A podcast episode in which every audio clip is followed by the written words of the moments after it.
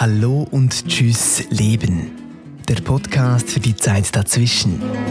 Rich Züsli im Gespräch mit der Psychologin Michelle Bowley, die mit 55 Jahren am Ende ihres Lebens steht. Die beiden machen sich gemeinsam auf die Suche nach Antworten auf die Frage, was macht psychisch stark? Und diskutieren über die elf Schritte zur Stärkung der psychischen Gesundheit.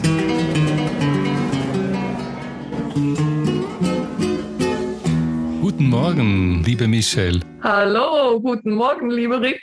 Wo treffe ich dich heute an und wie geht es dir? Ja, ich bin in Basel und sitze auf meinem roten Sofa. Es ist noch recht früh am Morgen, Wolken am Himmel, aber mir geht's gut.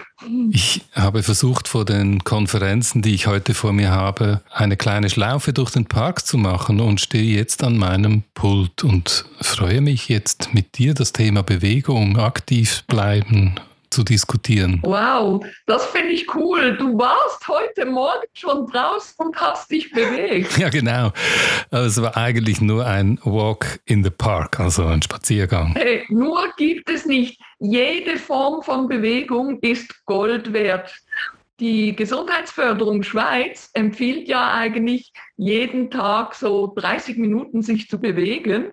Und hey, das Schöne auch für Bewegungsmuffel ist, es reicht in zehn Minuten Häppchen. Es geht einfach darum, mal kurz deinen Herzschlag ein bisschen zu erhöhen. Also du machst das genau richtig. Ah, das tönt alles so wahnsinnig gesund sich bewegen, eine Bushaltestelle früher aussteigen, die Treppe zu nehmen statt einen Lift, äh, das, das spricht mich jetzt nicht unbedingt an. Aber wenn ich dir zuhöre und du mir bestätigst, mein Spaziergang im Park war schon Bewegung, dann kommen wir uns doch schon ein bisschen näher. In der Primarschule war mein Motto, Sport ist Mord. Also ich habe 360 Grad Entwicklung gemacht in meinem Leben. Es geht darum, einfach das zu tun, was dir Freude macht. Es geht nicht darum, wenn irgendjemand sagt das und das und das ist eine Tortur, dann wirst du nicht glücklich mit dieser Bewegung.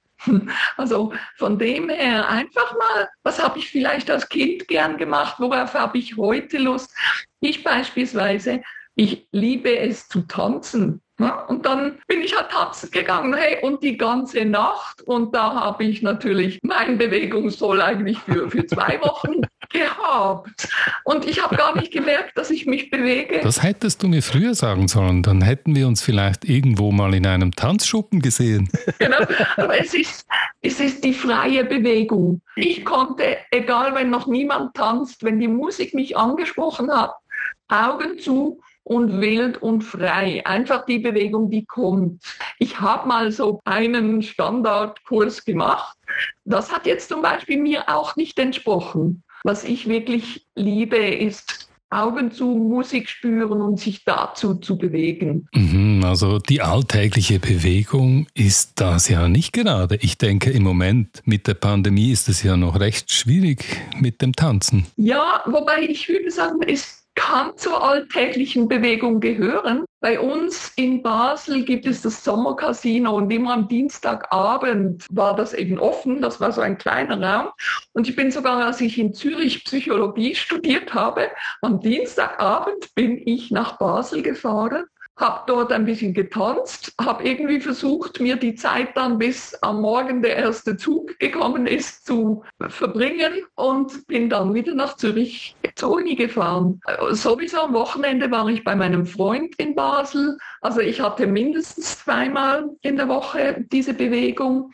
Und ich finde es doch schön, die, ähm, es war das HEPA Gesundheitsförderung, hat so eine Pyramide rausgegeben und an so etwas kann man sich eben auch orientieren. Oder? Äh, ist das so etwas wie eine Ernährungspyramide? Ja, genau. Das habe ich noch nie gesehen. Das tönt interessant für mich. Absolut. Es kann auch einfach eben ein Spaziergang, der Einkauf. Ja. Ähm das werden wir nachher auf unserem Podcast verlinken, sodass die Leute, die sich dafür interessieren, vielleicht das mal ansehen.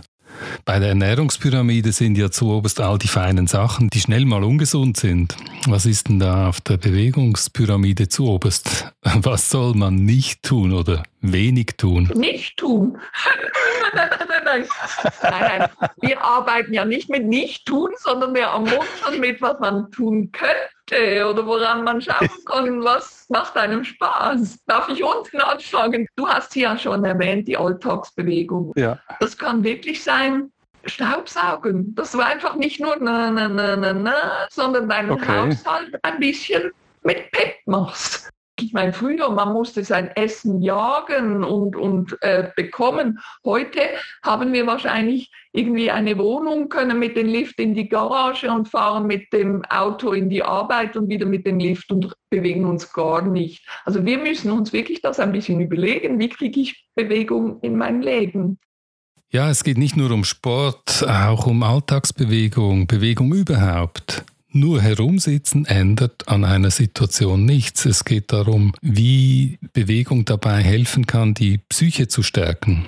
Ja, und irgendwie bewegen ist auch schon mal besser, als am gleichen Ort zu bleiben. Und eben, wenn man dann seine Sportart herausgefunden hat, es geht ja über die Alltagsbewegung eben ein bisschen die Ausdauer. Das ist für das Herz schon wichtig, auch Ausdauersachen zu machen, oder? Und das könnte ja mal Joggen sein oder ein bisschen schneller mit dem Fahrrad oder nicht nur zum Einkaufen mhm. zu fahren, was die Alltagsbewegung wäre.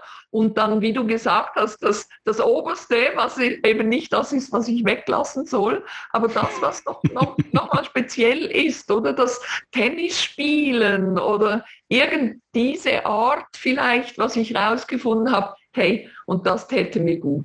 Da kommt mir noch etwas anderes in den Sinn im Zusammenhang mit der Wirkung von Bewegung. Du hast bestimmt wie alle schon davon gehört, dass in einem gesunden Körper ein gesunder Geist steckt oder in diesem Fall eine gesunde Psyche. Der Sportartikelhersteller ASICS leitet sogar seinen Namen davon ab. Anima, also Seele, anima sana in corpore sano. Gesunde Seele in einem gesunden Körper. Steckt da nicht auch ziemlich viel Zweckoptimismus drin, wenn du Schmerzen hast? Wie geht es denn dir jetzt mit dem Sport? Ja, da hast du natürlich wirklich recht. Diese Bewegung muss auch immer wieder geschaut werden. Passt sie jetzt noch zu mir? Und ich habe mich schon, als ich das erste Mal meine Brustkrebsdiagnose bekommen habe, habe ich also wirklich darum gerungen. Ich habe sogar versucht, diese empfohlenen 10.000 Schritte zu gehen tagsüber. Und ich hatte diese Uhr, die das misst und habe gemerkt, hey, never ever.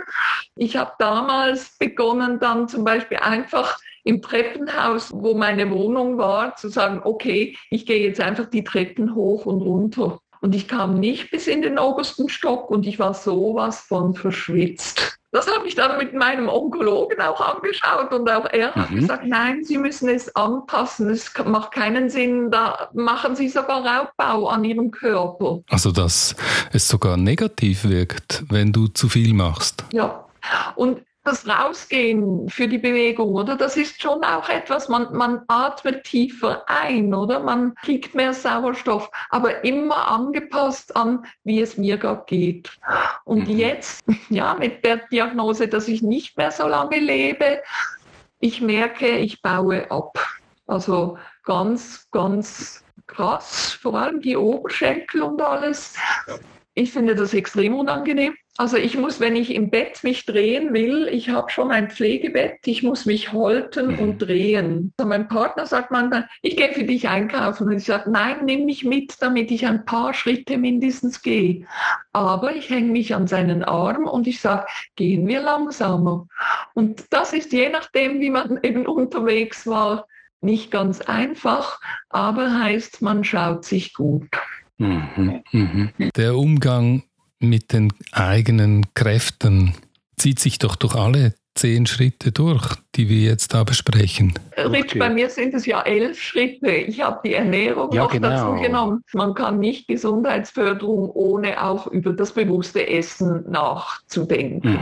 Mhm. Mhm. Ja. Mhm, da schließt sich natürlich der Kreis wieder von Bewegung und Essen. Ja, genau. Da könnten wir einen ganzen Podcast dazu machen. wir machen doch den elften auch noch. Super. Deinen speziellen elften Schritt, um die Psyche zu stärken.